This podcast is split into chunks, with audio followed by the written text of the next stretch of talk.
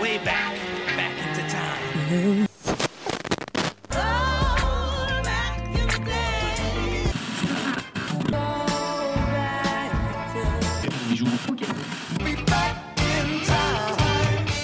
Bonjour à tous et bienvenue dans 3 minutes 49, la sélection rétro. Salut Romuald. Salut Adam, comment ça va aujourd'hui? Pas mal, pas mal. Petite sélection rétro, rapide, courte. On va être bref. Voilà, c'est ça, concis, exactement, comme on, comme on sait bien le faire dans nos épisodes. tu parles des épisodes qui devaient être plus courts et au final on est sur des épisodes de 50 C'est minutes ça. au lieu d'une heure. Génial. C'est ça. Mais on a pas mal de choses à dire, c'est pour ça aussi, c'est pour ça. C'est tellement intéressant la musique. On s'attaque à quoi aujourd'hui du coup dans la DeLorean? Bah, émission courte, peut-être, mais en tout cas, les albums dont on va parler vont être courts. Effectivement, moins de 30 minutes C'est ça ta définition d'un album court? C'est ça, un album court qui va faire moins de 30 minutes, moins de 10 chansons pour le mien, il n'en fera que 6 contre 11 pour le tien. Ce qui nous fait donc deux démarches assez distinctes. Ouais, c'est ça, parce qu'au début, quand on a parlé de ce thème des albums courts, moi j'avais tendance à le définir par un nombre de morceaux, en fait. Mais effectivement, enfin, on trouve des albums de jazz qui comptent 5 morceaux et qui durent plus d'une heure, euh, et tout un tas de, de choses comme ça. Donc effectivement, ouais, c'est... Moi, c'est vrai que j'ai tendance à prendre vraiment les morceaux indépendamment les uns des autres, et donc du coup, bah, euh, quand je mets un album, je pense pas forcément à la durée en termes de minutes, mais au nombre de morceaux que je vais avoir. C'est pour ça qu'au début, j'ai un peu pensé comme ça. Ouais, ça, ça se défend. Après, c'est vrai qu'on peut faire aussi des morceaux assez longs ou assez courts, ça va dépendre complètement de la démarche de, de l'artiste. Mhm. Dans mon cas, on est sur des morceaux assez denses, qui sont assez longs quand même, parce qu'il y a envie de développer. Et dans ton cas à toi, on est sur des morceaux qui peuvent parfois être très courts. C'est une idée, c'est deux minutes, et ça s'arrêtera là. Ouais, c'est c'est exactement ça, ouais. Donc c'est c'est intéressant, on va avoir deux points de vue euh, de ce format-là. Ouais. De manière générale, pour euh, essayer de, de réfléchir un petit peu sur la durée d'un album, un album, sa durée, est-ce que ça a une importance pour toi quand tu l'écoutes? Est-ce que tu préfères les albums longs? Est-ce que tu préfères les albums courts? Parce que c'est quelque chose qu'on qu'on évoque assez fréquemment, à savoir qu'on a tendance à trouver des albums parfois trop longs. C'est quoi l'importance de la durée dans un album? Pour, pour moi, ce qui est important euh, au niveau de la durée d'un album, c'est euh, que ce soit suffisant pour euh, développer tout le propos, mais pas forcément plus que nécessaire. Euh, un, exemple qui me vient à l'esprit d'un album long, mais qui était, qui m'avait pas semblé trop long. euh, on avait parlé il y a quelques temps de, euh, de, de cet album Stripped de Christina Aguilera, qui était certes un album imparfait, hein, mais qui était un album dans lequel il y avait énormément de, de choses à dire, de propos abordés, et pour que ce soit cohérent, si l'album est trop court avec euh, une ou deux chansons de chaque style, ça aurait été vraiment le bordel, ça aurait manqué de liants, de choses comme ça, de morceaux qui font des transitions un peu les Ouais. uns avec les autres, et donc parfois, bah du coup, c'est bénéfique qu'un album soit long comme ça. Après, j'ai tendance, moi, à, à préférer les albums euh, entre, entre 30 et, et 45 minutes, ça me va très bien, juste pour une, un simple confort d'écoute. Ça m'évite d'avoir à les couper quand j'ai autre chose à faire, et donc à sortir de l'ambiance pour m'y remettre ensuite, en fait. Ça les rend plus facilement euh, écoutables, euh, je trouve, d'une manière générale. Après, niveau- en termes de démarche artistique, par contre... euh, Bah, en termes de démarche artistique, moi effectivement, je pense qu'un album doit s'arrêter lorsque l'artiste n'a plus rien à dire sur son concept d'album. Tu prends le cas de Stripped, c'était une carte de visite, donc elle était intéressante qu'elle dispose du coup de plusieurs facettes et du coup qu'on- qu'elle ait envie d'aller jusqu'au bout de son portrait avec en plus ces interludes qu'il euh, Ouais. qu'il parsemait. Ouais, tout à fait, effectivement, ouais, tout à fait. Euh, Les, les interludes sont, sont d'ailleurs euh, assez légion dans ce, dans ce genre d'album, ne serait-ce que celui dont on a parlé la semaine dernière, l'album de Yona, qui était une addition de plusieurs EP en fait réunis sur finalement un album. Euh, On avait ces petites interludes, dont, dont une très belle interlude au piano d'ailleurs, si je me euh, un ou une, je t'avoue que j'ai un petit un interlude, je dirais, au piano euh, qui était, qui était vraiment très joli, donc ça, ça fait sens. Ça fait sens. Après, un album court n'est pas un EP donc. Qu'est-ce qui. Elle est où la frontière en fait là-dedans du coup? Parce que c'est de plus en plus ténu quand même. Mais complètement. Je t'avoue que des fois, j'ai un peu de mal à, à les distinguer. J'aurais tendance à dire que l'EP, ça va être tout toute la, promotion qu'il y a autour qui va être forcément moins importante parce qu'on on promeut pas un EP comme on promeut un album. Ouais, effectivement, et pourtant c'est un format qui est, euh, qui est prisé surtout pour les, artistes qui sortent leur première sortie en fait. Euh, on, a parlé pareil de la semaine dernière de Larkin Poe. Larkin Poe, leur première sortie, c'était une série de 4 EP comme ça, euh, mais qui avait pourtant certains bah, la durée d'un album en fait. On avait des EP sur lesquels il y avait 9 titres, donc à partir du moment où on a ça, pour moi c'est quasiment un album. Donc je pense qu'en termes de vocabulaire, ici, il y a une question de choix de comment on choisit de présenter les choses. Même chose chez Greta Van Fleet. Je sais pas si tu connais ce, groupe de rock, un petit peu influencé Led Zeppelin, on va dire, très légèrement. Euh, ils ont sorti un premier EP, ça doit être en 2017, et euh, c'est un double EP. Il fait, euh, il fait 8 morceaux, et il a la durée quasiment d'un album. Donc moi, je l'ai toujours pensé, je l'ai toujours écouté comme leur premier album. Donc voilà, je pense qu'il y a aussi une, petite frontière là-dessus. Mais en tout cas, aujourd'hui, on reste bien sur bah, des albums à proprement parler qui sont sortis comme tels et, euh, du coup qui ne dépassent pas les 30 minutes alors. Petite réflexion à faire aussi sur la durée des albums, c'est que c'est une euh, notion qui a évolué au fil du temps. Jusque dans les années 80-90, ils avaient une durée qui excédait rarement 40 minutes. Le format. Puis avec l'arrivée du CD, on est arrivé sur des albums qui a augmenté pour dépasser assez régulièrement l'heure, où il était même pas incongru dans les années 90-2000 de faire des doubles albums qui des fois s'étendaient sur plus d'une heure et demie. Ouais, c'est plus rare déjà. Et maintenant, on est passé depuis euh, quelques années, on est passé sur un raccourcissement de la durée des albums parce qu'un raccourcissement de la durée des chansons, notamment grâce au format TikTok oh et aux chansons justement adaptées qui dépassent pas les 2 minutes 30 un raccourcissement des chansons qui engage du coup un raccourcissement du format des albums. Ah d'accord, ouais. Ouais, c'est, c'est l'influence de l'époque en fait. C'est mon analyse. Ouais, mais, c'est, mais c'est, c'est intéressant. Je pense aussi que le contexte de l'époque est important à voilà, c'est ça. aussi. C'est ça. D'ailleurs, ça me fait penser. Il y a comme un éternel euh, recommencement. En ce moment, je suis dans la discographie d'un artiste soul qui s'appelle Solomon Burke, en fait, que je découvre parce qu'on m'en a dit beaucoup de bien. Oh, et qu'est-ce que c'est bien ça Et je suis sur ses tout premiers albums. Les chansons sont très courtes et les albums sont très courts. Et on est sur euh, quelque chose qui était dans les années 60. Donc c'est intéressant intéressant de mettre ça en, comparaison avec ce dont tu parlais, avec la génération un peu TikTok euh, et les morceaux adaptés à ce format-là. C'est assez intéressant qu'il y a quelque chose quand même de cyclique comme ça dans la musique, et au final, ce qui comptera toujours, je pense, c'est la qualité des morceaux de toute manière. Oui, complètement. Bon, petite réflexion sur la durée des albums faite. On va taper dans le dur.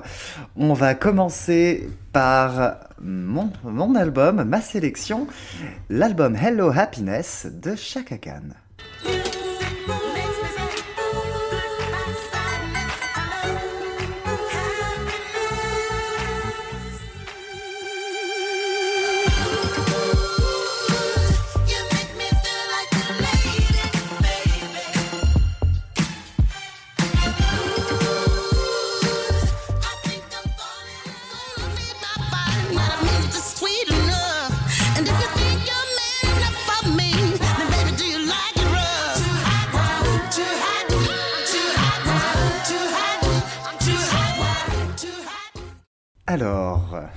Chaka Khan. Chaka Khan, ouais, j'ai eu un petit peu de mal, on va en parler, mais j'ai eu un petit peu de mal à rentrer quand même dans l'ambiance. Hein.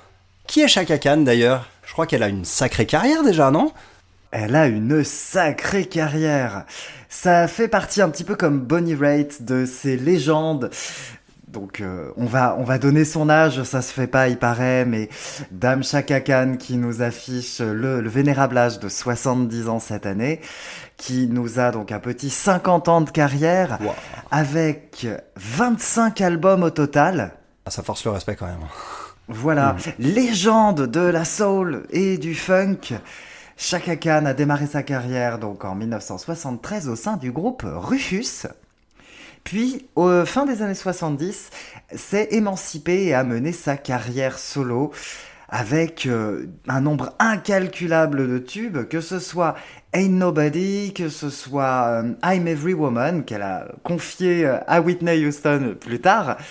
C'est une légende. Elle a influencé nombre d'artistes actuels et nombre d'artistes de la scène funk et soul Et elle euh, a sorti donc cet album qui était son douzième album solo, Hello Happiness, en 2019, soit 12 ans après l'album précédent qui s'appelait Funk This, qui fait partie d'un de mes albums préférés de tous les temps. Waouh Donc, Hello Happiness, il paraît que t'as pas adoré, qu'est-ce qui s'est passé? Justifie-toi.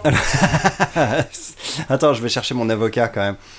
Avec des... Comment ça, c'est pas génial? Alors, déjà, il faut savoir que Chaka Khan, je la connaissais pas, et donc j'ai découvert complètement cet artiste à travers le prisme de, de cet album, et sans, sans, sans connaître en fait bah, l'étendue de sa carrière et, euh, et euh, toutes ces, ces faits d'armes en fait dont elle dispose déjà. Ce qui m'a un peu gêné au début dans cet album, c'est euh, j'ai trouvé qu'il y avait tout un tas d'éléments en fait euh, de bruit en fait de bruitage euh, de bruitage un petit peu un, un petit peu trop artificiel qui, qui, qui se succédaient en fait en un peu trop de couches et qui venaient en fait un petit peu atténuer bah, la qualité des, chansons et le confort d'écoute en fait. J'ai trouvé que c'était quelque chose qui se voulait moderne mais qui du coup sonnait quelque part un petit peu kitsch dans sa démesure en fait. Et hum, habituellement, ça peut être ça peut être cool parce que ça fait tout à fait écho à ce qu'on pouvait trouver dans les années 70. Encore une fois, une décennie exemplaire, on va dire, dans l'histoire de la musique. hein. On va pas non plus critiquer les années 70, loin de là. Mais euh, voilà, j'ai- trouvé du coup que c'était un petit peu mon oreille savait pas trop à quoi se raccrocher en fait. Euh, il y, a de la soul et du funk qui sont tout à fait efficaces et qui sont en toile de fond tout le temps, mais tous ces petits gimmicks en fait ici qui passent d'une oreille à l'autre euh, avaient tendance un peu à, me gâcher un peu ce, ce confort d'écoute. Et la qualité des morceaux, il a fallu quand même pas mal d'écoutes de cet album. Il m'a fallu 4-5 écoutes pour commencer à me dire ah en fait quand même ce titre, euh, du coup bah en fait ouais je, l'aime quand même beaucoup. Mais du coup j'ai dû quand même passer à travers ça en fait. Euh, j'ai dû passer un petit peu à travers ça. Donc voilà voilà ce qui s'est passé quoi. C'est pas pas un album que j'ai euh, que j'ai que j'ai adoré certes, mais finalement c'est pas du tout un album que j'ai détesté non plus. C'est juste un un voilà un puzzle sonore en fait auquel j'adhère pas forcément. J'aime bien le fait que les chansons soient capables de briller sans euh, mettre trop d'artifice dessus, et je trouve que le dosage ici est peut-être un petit peu, un petit peu too much. Ça m'étonnerait pas que ce soit un album autoproduit d'ailleurs, parce que souvent dans les albums autoproduits, on trouve parfois un petit peu ce, ce filtre en moins en fait avant la sortie, et donc du coup bah il y a personne pour dire Ah, ça c'est peut-être un peu en trop, ça aussi. Ça m'aurait pas spécialement surpris. Après vu la carrière que tu que tu me décris, je pense que voilà, ça doit pas être le cas, mais Non, c'est effectivement pas le cas. Le cas, l'album est produit chez Highland. ah oui, ils sont solides quand même. Alors, euh, bah, je comprends. En fait, je comprends parce que c'est un album auquel j'ai eu beaucoup de mal à accrocher au début. Ça me rassure déjà, parce qu'au final, Parce enfin, il avait effectivement ce côté, ce côté bruyant. Après, je pense que c'est euh, un album que j'adore, mais c'est pas du tout une bonne porte d'entrée dans sa carrière. Au contraire, j'aurais même tendance à penser que c'est une bonne porte de sortie de sa carrière. ouais, ça fait un peu, ça fait un peu, je, je fais mon kiff en fin de carrière, j'ai plus rien à prouver et j'ai envie de faire ça et d'être un truc dans la démesure complète. Euh, bah, je- C'est exactement ça, je pense, ouais. Il y a ce côté. Dans cet album, moi je trouve qu'il y a ce côté, j'ai envie de pousser plus loin ma musique. Ouais. C'est j'ai envie de la tirer. Ouais, je comprends. J'ai envie, j'ai envie de prendre ma soul, mon funk, de les foutre dans un shaker, d'y rajouter un petit peu de country, d'y rajouter un petit peu de dub, des, du hip-hop, de secouer, de secouer beaucoup et de voir ce qui va en sortir. ouais. Et il en sort des, des pépites de démesure, des sons extrêmement barrés, mais on est sur un son qui sonne unique. Ouais, par contre, euh, ça, ça, c'est vrai. Ça hein. sonne extrêmement moderne et on est sur un espèce de point culminant de, de sa carrière où elle a eu envie de bah, d'exploser sa créativité pour essayer de tirer son genre encore plus loin. Ouais, il y a un côté expérimental effectivement hein, sur cet album. C'est ça. Mm. Il y a un côté expérimental. c'est ça, moi, qui me plaît beaucoup, c'est qu'elle arrive, elle arrive avec euh, 67 ans à l'époque, Ouais. 50 ans de carrière. Comment je vais faire pour essayer de repousser encore un peu plus loin ce que j'ai fait, alors qu'elle avait clairement plus rien à prouver. Fallait oser. Hein. Et c'est ça, et elle est capable d'un album d'une modernité, tout en naviguant effectivement, euh, en prenant pas mal sa source dans les années 70. parce que Ouais, bien là sûr. Mais c'est un album des années 70 moderne. C'est un album des années 70 qui a pris 30 ans, mais qui a pas écouté le reste, qui a pas écouté ce qui s'est fait pendant ces 30 ans. Ouais. Ouais, je comprends tout à fait. Euh, Franchement, c'est bien décrit, je trouve, parce que parce que ouais, ça me fait ça me fait voir l'album autrement vu comme ça. Effectivement. Après, Voilà, c'est la, la, la démarche et la démarche et la démarche se comprend tout à fait et du coup il fallait pas justement qu'il soit plus long que ça cet album. Hein. Bah non, et je pense qu'il ne pouvait pas parce que je pense qu'elle a mis toutes les idées qu'elle avait. Ouais. Elle l'a rempli son shaker. Donc du coup, je pense que le fait d'en faire, d'en faire euh, du coup 30 minutes, c'est qu'elle pouvait pas en faire plus parce qu'elle a mis toutes les idées qu'elle pouvait, elle a sorti toutes les innovations dont elle avait envie sur tel ou tel morceau. Et derrière, bah, on a un album qui est hétérogène et en même temps un peu cohérent dans l'ambition qu'il a. Ouais, oui, tout à fait, effectivement. La démarche se comprend et en plus, enfin voilà, comme tu dis, vu le stade de la carrière où elle, en est, elle aurait très bien pu se reposer sur ses acquis et sur, euh, ce qu'elle savait faire euh, tranquillement avec métier. Et au final, il y a quand même cette volonté de créativité qui est, un peu aussi la marque des grands artistes. Donc euh, voilà, on peut, on peut quand même saluer ça. Moi, j'ai bien aimé les deux premiers morceaux en particulier, hein, que j'ai trouvé très cool. Le premier, Hello Happiness, qui est le morceau titre, je l'ai adoré dès le départ. J'ai été surpris parce que les, au début, t'es un peu désarçonné par ces différents sons, mais la ligne mélodique, elle est top. Et quand la basse, elle arrive, il y a un groove tellement ouf qui se met en place. euh, tu peux pas, voilà, tu peux pas ne pas y être réceptif.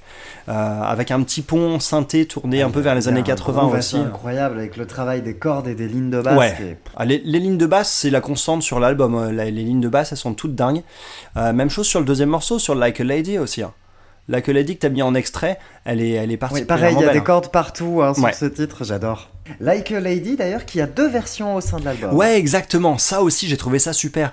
Euh, sur cette première version, et on a, on a quand même encore un peu pas mal de couches superposées, tout ça. On n'est pas vraiment dans la sobriété, on va dire. Mais c'est la basse qui, quand elle arrive, elle cale le tout en fait.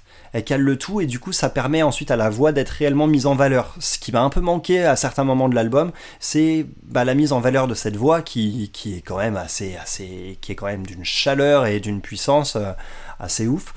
Euh, voilà, même chose, c'est Elle a un timbre reconnaissable. Après, elle a démarré sa carrière en tant que chanteuse de groupe. D'accord. Donc, le fait qu'elle n'ait pas nécessairement envie de se mettre en avant et qu'elle soit au service aussi de la musique comme un instrument, ça me paraît pas du tout absurde. Ouais, je comprends. ouais. Et elle a souvent été un peu dans cette optique-là, même si euh, sur certains titres, hein, je parlais d'I'm Every Woman tout à l'heure, elle a réussi à, se met- à mettre sa voix en avant.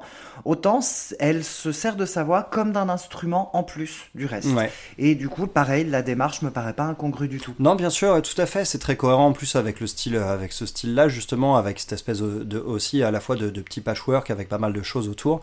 Donc, euh, donc ça fonctionne, ça fonctionne quand même pas trop mal. Après, à partir de Don't You Know, j'ai eu un peu de mal. Pourtant, c'est le titre sur lequel il y a le plus de guitares euh, présentes. Il y a une grosse guitare électrique sur ce morceau, mais mais voilà, je c'est tout ce qui m'est resté de, du morceau. C'était un petit peu le juste ce riff de guitare qui m'est resté de ce morceau, mais sinon, voilà, j'ai eu un peu de mal. Too Hot, elle est sympa, mais euh, pareil, c'est pareil. J'ai écrit début toujours aussi sobre, tu vois, parce qu'à ce moment-là, je me suis dit bon, toutes les intros, il y a quand même un, un point commun à toutes les intros, c'est il y a 15 000 couches qui arrivent dans tous les sens. Tu fais ok, alors attends, dans quel sens je prends ça?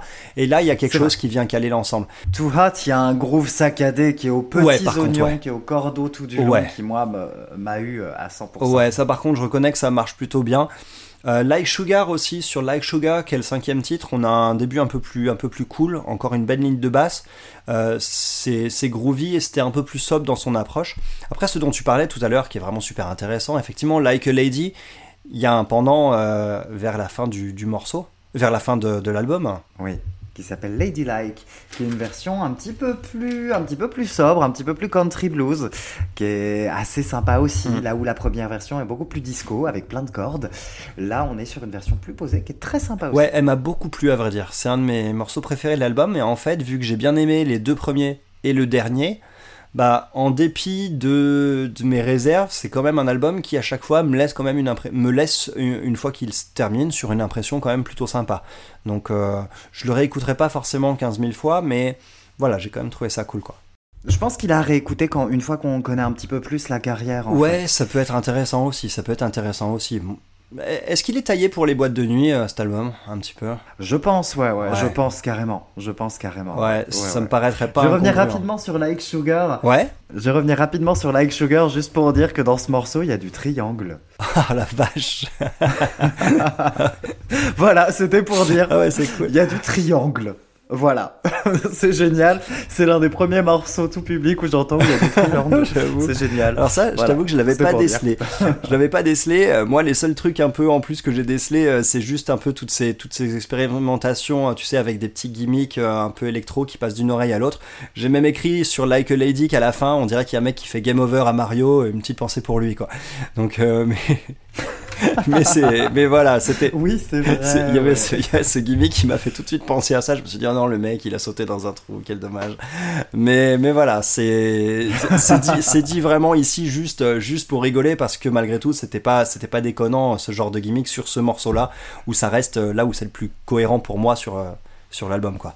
Donc, euh, ouais, bah, du coup, hormis ces trois morceaux, Hello Happiness, Like a Lady, à la rigueur, ouais, Too Hot et, et Ladylike, euh, le dernier qui est avec cette, euh, cette guitare plutôt sympa, un peu rappeuse, mais vraiment, vraiment, euh, vraiment douce en fait dans son approche. Hormis ça, voilà, je suis pas forcément conquis, mais je respecte quand même beaucoup la démarche et je trouve que pour un album court, justement, c'était exactement ce qu'il fallait en fait, justement. La durée de l'album correspond exactement à, à- à ce qu'elle voulait faire en fait ici. Complètement. Et comme je te disais, moi, je pense que c'est un album justement à redécouvrir une fois qu'on a eu, qu'on connaît un peu plus sa carrière, pour comprendre pour comprendre à quel point elle a réussi à tirer sa musique Ouais. encore plus loin. Même si effectivement, hein, il y a du cassage de gueule dans le lot, mais ça le fait avec cette envie de toujours euh, aller encore plus loin, encore expérimenter, alors que clairement, elle a plus rien à prouver depuis très très très longtemps. Et du coup, pour, euh, pour la découvrir sous un autre angle ou pour découvrir sa discographie, qu'est-ce que tu, qu'est-ce que tu nous conseillerais euh, plutôt comme album? Euh, alors, de manière générale, euh, je veux, on va, on va séparer sa, sa carrière en deux temps, hein, à savoir sa partie au sein Rufus. de Rufus et sa partie solo. Au sein de Rufus, je pense qu'il faut directement attaquer par un album live. Ah d'accord. Il y a l'excellent album euh, Stomp at the Savoy qui est absolument génial, dans lequel il y, a ces- il y a les plus gros tubes du groupe et dans lequel on voit une maîtrise absolument au cordeau de chaque instrument, y compris de sa voix. Et il y a le tube ultime, il y a Ain't Nobody en plus en version euh, studio, puisque c'est un titre qui, a- qui avait été créé pour l'occasion pour, ce- pour cet album-là. intéressant. Clairement, je pense que ça, c'est déjà une excellente porte d'entrée pour la musique du groupe et du coup, la musique de Chaka Khan. On peut attaquer, dans sa, dans sa carrière, on peut attaquer par son premier album solo derrière, qui était sorti en 1978, qui s'appelle Chaka. Tout simplement. Tout simplement. Ensuite, on peut y aller progressivement. On peut faire l'impasse sur, sur les années 90, parce que je trouve qu'elle est, elle est pas forcément en grande forme dans ces années, dans ces années-là.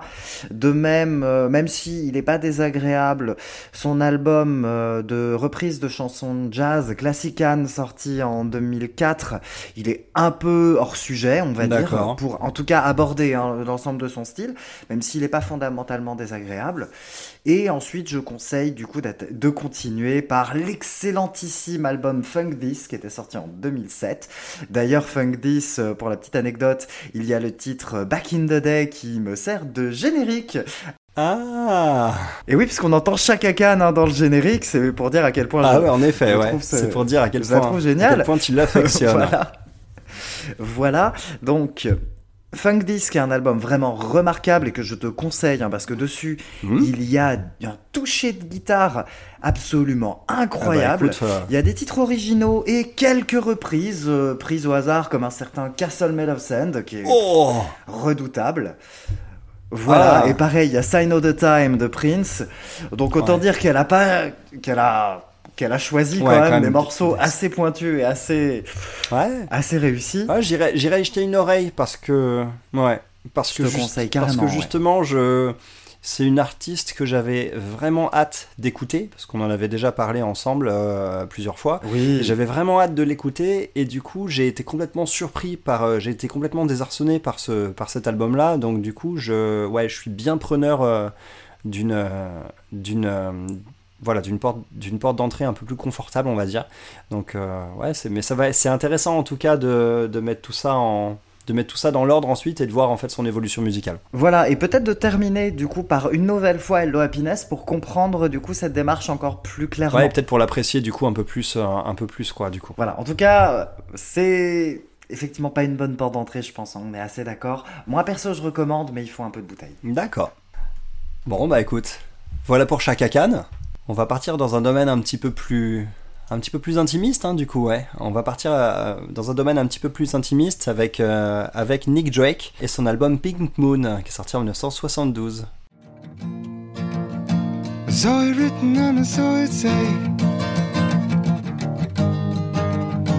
Pink moon is on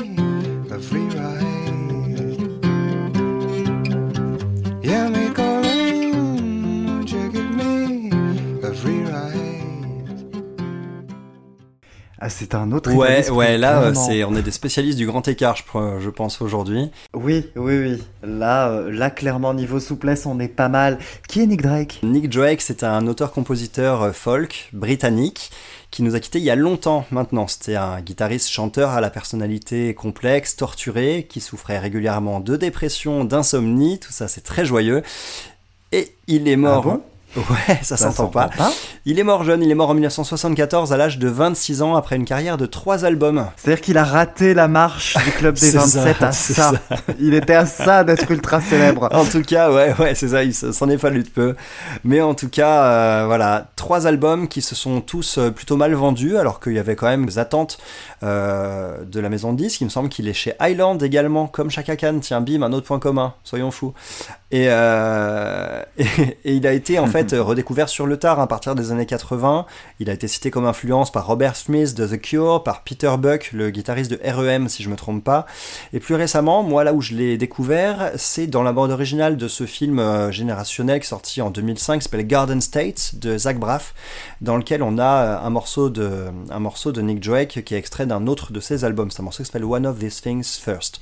Pink Moon, c'est son dernier album, son troisième, celui qui est complètement dépouillé de tout instrument sauf la guitare, à un morceau près sur lequel on a quelques touches de piano, mais sinon c'est un album qui est un peu à poil. Qu'est-ce que t'en penses? Alors, alors, alors. Eh ben, alors c'est particulier.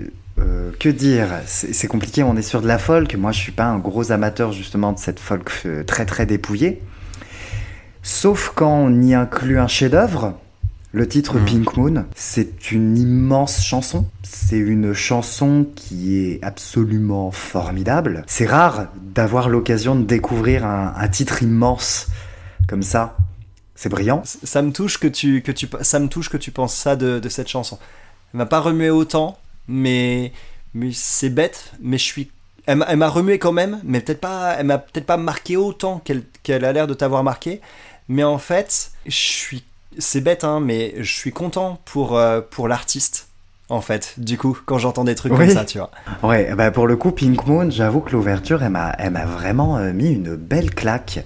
C'est, ouais, je l'ai utilisé, hein, j'ai dit chef-d'œuvre. C'est un peu galvaudé, mais c'est pas grave. C'est un immense morceau. C'est une très, très, très grande chanson. Alors le reste est, est grand aussi, peut-être un peu moins, mais le, comme c'est la porte d'entrée sur l'album, du coup l'album on a envie d'y rester. On a envie de rester avec lui dans cette mélancolie, de partager ses, ses, sa dépression, de l'aider. On a envie d'être avec lui. Et c'est 30 minutes qui sont très riches d'émotions. Alors qu'on est sur quelque chose de très simple hein, globalement, mais on a cet équilibre justement qui fait qu'on a envie de le tenir par la main et de lui dire que ça va aller mieux. Ouais, c'est raté. mais euh, après, c'est pas, j'ai pas trouvé que c'était un album badant pour autant. Je trouve que les morceaux essayent quand même euh, d'avoir dans, dans l'ensemble des mélodies qui se veulent un, un, brin enjoué quand même, avec quelques accords aussi un petit peu enjoués quand même, des mélodies qui sont quand même un petit peu entraînantes. On n'est pas vraiment dans, dans, un truc vraiment badant euh, à la Saez. Hein. Je, vais, toi, tu cites Cheryl Crow à chaque épisode, moi je vais citer Saez à chaque épisode, voilà. Euh, mais du coup, on n'est pas, on n'est pas dans un truc comme ça en fait. On n'est pas dans un truc qui est complètement dans la tristesse comme, bah, comme, comme, comme cet album Varsovie de, de Saez par exemple. Mais là, on est sur quelque chose qui, je pense, quand même, cherche la lumière, en fait. C'est juste qu'il la trouve pas, mais il essaye de la créer quand même quelque part un petit peu. Et Oui, ouais, il y a oui, beaucoup oui. d'émotions quand même sur cet album. Effectivement, c'est un album sur lequel on va pas forcément pouvoir développer énormément sur la musique, hein, parce que comme tu disais, c'est guitare, c'est guitare partout, sauf sur le titre Pink Moon justement. Il y a un travail des textes qui est Ouais. évidemment très très beau. On est vraiment Ouais, sur tout de à fait. pure poésie. C'est de toute façon, je pense qu'on peut on peut mettre son visage à l'illustration de, de la phrase poète torturé. Hein, c'est ça, c'est lui, c'est complètement lui. de- on est vraiment dans, ça, dans ce domaine-là. Ouais. Voilà, donc euh, très bel album qui est du coup très court, hein, donc on aurait vraiment tort de se priver de l'écouter. Euh, il faut redécouvrir ce, ce garçon, c'est assez génial. Et Pink Moon, c'est un bijou. La chanson Pink Moon, elle est sublime. Vraiment, j'en ai des frissons rien qu'à en reparler. C'est waouh, c'est bravo. Bravo, bravo. Et merci Volkswagen, du coup. Ouais, c'est vrai qu'il y a Volkswagen qui a utilisé un de ses morceaux pour une pub. Ouais, tout à fait. Je sais pas lequel c'était en revanche, mais euh, Ah, C'était Pink Moon. c'était Pink Moon. Ah bah d'accord, bah tu vois, rien que pour ça, ouais. C'est Pink Moon qui a été utilisé. Là, c'était, j'avais regardé un petit peu. C'était pour la promotion de leur Volkswagen Cabrio dans les années 90. Et D'accord. ils ont reçu euh, du coup une- des, des milliers d'appels pour euh, savoir quelle était la chanson. Pas que la voiture intéressait les gens, mais c'était la chanson qui intéressait les gens. Voilà. Ah la vache, ah j'adore. Et c'est un peu grâce à ça qu'il qu'il a reçu un peu plus de popularité. Et ensuite, effectivement, il a aussi été, comme tu disais, cité par pas mal d'artistes. On retrouve aussi beaucoup de son empreinte dans la musique de Sufjan Stevens. Sufjan Stevens, euh, qui a fait qui est aussi hein, tout à fait dans la folk très dépouillée. Euh, c'est par exemple lui qui a fait la bande originale du film Call Me By Your Name. Donc on est vraiment sur cette folk euh, avec des Mhm. morceaux de deux minutes. D'ailleurs, je recommande l'album Illinois de, euh, de Sufjan Stevens, qui est vachement bien, ainsi que l'album Kerry Hollowell, qui est, assez sublime. Et clairement, on est tout à fait dans la continuité euh, de ce que peut faire Nick Drake. Ouais, ouais, ouais, Bah écoute, j'irai écouter ça parce que c'est pas un artiste que, que je connais. hein. Donc, euh, ouais. Ça m'a, ça m'a quand même, ça m'a quand même bien retourné aussi parce que je, je trouve que c'est un album où, où l'âme euh, est un petit peu mise à nu en fait.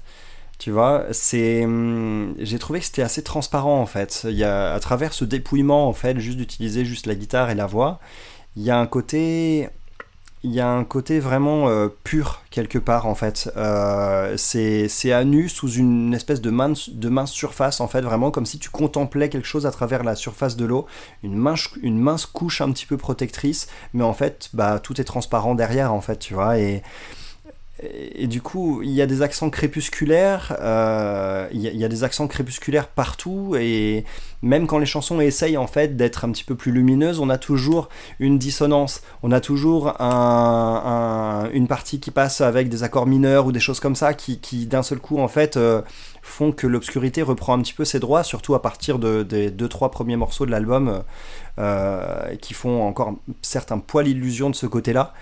Et, euh, et puis on a des paroles qui sont, comme tu l'as dit, superbes, hein, c'est de la vraie poésie, c'est tour à tour mystérieux, abstrait, minimaliste, mais ça reste sans arrêt beau en fait. Et hum, la guitare elle-même, la guitare elle-même, je trouve qu'elle fait quand même preuve de pas mal d'imagination. Nick Drake là-dessus, il a, Oui. il a fait preuve de pas mal d'imagination au niveau des harmonies en fait qu'il utilise. Au niveau, j'avais lu aussi quelque chose comme quoi il avait, euh, il, il utilisait des accordages un peu alternatifs pour euh, pour donner justement cette ambiance particulière avec l'utilisation euh, bah, des- de positions d'accords un peu différentes par rapport à ce qu'on fait de manière standard, on va dire. Et, et- et tout ça, en fait, on sent qu'il y a une vraie recherche derrière. En plus, c'est un mec qui est quand même multi-instrumentiste à la base. Je crois qu'il a joué, il a joué pas mal d'autres instruments. Il a joué du piano, il a dû jouer de, de la. Alors, je sais plus si c'est de la, de la clarinette ou de la flûte traversière. Oui, Faudrait c'est je de la clarinette. C'est de la clarinette, hein, c'est ça. Donc, on a, on a un vrai travail de musicien dans son approche de, qui est quand même euh, sur un seul instrument, mais on a une vraie démarche de musicien derrière et pas seulement de, de guitariste. Sa voix, pareil, c'est pas un chanteur d'exception, hein, on va pas dire que c'est un chanteur à voix, clairement, en tout cas c'est pas la définition, on va dire, euh, un peu mainstream d'un chanteur Non, mais à j'aime voix. beaucoup son timbre, cela dit. Mais voilà, c'est ça. Parfois, il suffit juste d'un timbre qui soit, euh, qui soit, qui soit, comment dire, reconnaissable, qui soit un peu, qui te, qui te fasse un peu bouger, tu vois, qui te fasse un peu te, te, qui, te- happe un petit peu comme ça, sans forcément euh, être le meilleur chanteur de la terre. Bah, il a un timbre qui fait qu'on accroche à ce qu'il raconte, à ce qu'il chante. Et voilà, je trouve que c'est un album qui est dans l'émotion pure, en fait, hein, tout simplement. Les morceaux, moi, qui m'ont marqué, évidemment, Pink Moon, hein, comme tu l'as dit, super titre, morceau d'ouverture en plus, bah derrière, comment tu veux sortir de cet album après avoir commencé par ça? C'est, voilà, euh, Oui, clairement. J'ai trouvé justement que Pink Moon euh, contrastait un peu avec ce qu'on sait de la personnalité de Nick Drake en fait.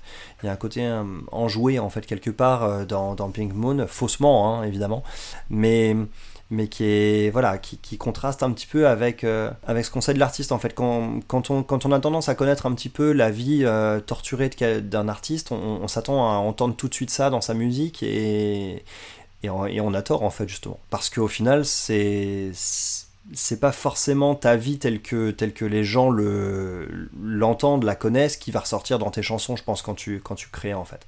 C'est, la façon dont toi, tu vois les choses, en fait, et, du coup, je trouve ce contraste très intéressant ici. Road aussi, Road, le, troisième, euh, on, va, quand même bien le prononcer, Road, le troisième morceau, il y a quand même quelques belles surprises là-dessus, avec un picking un peu bizarre, en fait, euh, du note à note un peu bizarre, et une, rythmique un peu particulière, euh, c'est très mélodique, mais c'est, c'est assez surprenant.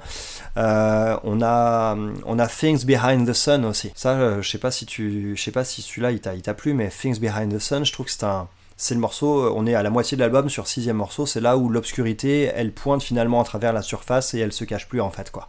Donc c'était c'était latent jusque là et ici ça y est quoi, on est vraiment dedans et ça illustre parfaitement la dualité de l'album, la dualité de, l'artiste et de l'album parce qu'on a des on a on a des passages dans la chanson qui sont à la fois à la fois un peu entraînants et d'autres qui sont très sombres. Alors et ce truc là que tu as mis en extrait, ce morceau qui s'appelle No justement. Waouh 4 notes. Mais oui, mais c'est hypnotisant, c'est Exactement. C'est un titre hypnotique, c'est aussi mon avis. 4 notes, 4 phrases. Ouais. Il chante tard hein, dans cette chanson en plus. Oui, oui, oui. Mm. Mais c'est une chanson très courte aussi. Mais effectivement, il y a euh, un côté particulièrement hypnotique sur ce titre. On est captivé Ouais, c'est ça. C'est vraiment l'impression de te. Il y a un pendule qui se balance devant tes yeux et ça y est, quoi, tu peux pas. Ouais, c'est assez ouf. Et euh, le, morceau suivant, Parasite aussi. Parasite que j'ai beaucoup aimé. sublime aussi Parasite. Hein. elle m'a fait penser à deux choses Parasite euh, que j'affectionne, deux choses que j'affectionne beaucoup. Premièrement, bah, les Beatles. Elle m'a évoqué, évoqué les Beatles en fait au niveau de cette de cette guitare tout simplement. Et surtout en termes de, de noirceur en fait sous-jacente euh, mais à travers des paroles qui sont un peu inquiétantes, mais sans être pour autant euh, très précises. Tu sais, tu sais pas exactement de quoi on parle et tout ça. C'est quelque chose qui revient souvent sur l'album et ça me fait penser à une chanson que j'adore qui s'appelle Marcy's Song, qui est un morceau qui n'est pas très connu, euh, d'un bluesman un, peu oublié qui s'appelle Jackson C. Frank. Et en fait, c'est une chanson qui a été réinterprétée il y a une dizaine d'années par un acteur qui est aussi musicien qui s'appelle John Hawkes pour un film que je conseille vivement qui s'appelle Martha, Marcy-May, Marlène et euh, qui, est un, super film et euh, dans lequel il y a cette chanson-là, Marcy's Song. Euh, à la fois la version de John Hawkes et l'original de Jackson C. Frank sont vraiment dans le domaine de ce que Nick Drake propose, avec quelque chose de très sombre, de très inquiétant, mais en même temps sans, sans l'être euh, complètement dans la forme en fait, ce qui crée un contraste un petit peu dérangeant et en même temps dont on peut pas se détacher, quelque chose d'assez hypnotique. Donc c'est voilà, je, je, voulais, je voulais parler de ce morceau-là parce que je trouve la, la comparaison assez intéressante. Et puis, on le rajoutera dans la playlist celui-ci. Ouais, tout à fait, tout à fait. Et euh, puis il y a From the Morning aussi, le onzième titre, euh, tout à la fin, qui est voilà, qui a un petit rayon de soleil pour finir malgré tout, avec des images quand même euh, plein la tête euh, et sur un, sourire un brin mélancolique. Euh, donc aucune faute de goût là-dedans et quelque chose qui est, qui est mu uniquement par, par de l'émotion. Oui, complètement. Complètement. Un mot sur la pochette? Mot sur la pochette que je trouve vraiment sublime. Elle est, elle est très belle. Elle, est, je sais pas, elle m'évoque un peu, un peu du Dali ou des choses comme ça, euh, je trouve, ou du, des choses comme ça. Alors après, je suis pas du tout amateur d'art. Assez captivante. Je la trouve assez captivante et je trouve qu'elle représente assez bien l'album. Il y a ce côté entre mélancolie, envie de lumière et en même temps un côté un peu dérangeant. Ouais. Ouais, c'est assez voilà, c'est une très très belle pochette qui représente assez bien le contenu de l'album, je trouve, au final. D'ailleurs, c'est une pochette dans laquelle il y a quand même une vraie proposition artistique, alors que les deux précédentes de ces deux, de ces, deux, euh, deux, autres albums sont beaucoup plus standards, hein, on va dire. Hein. C'est des pochettes hein, beaucoup moins originales. des photos de lui, je crois. Voilà, ouais, c'est ça.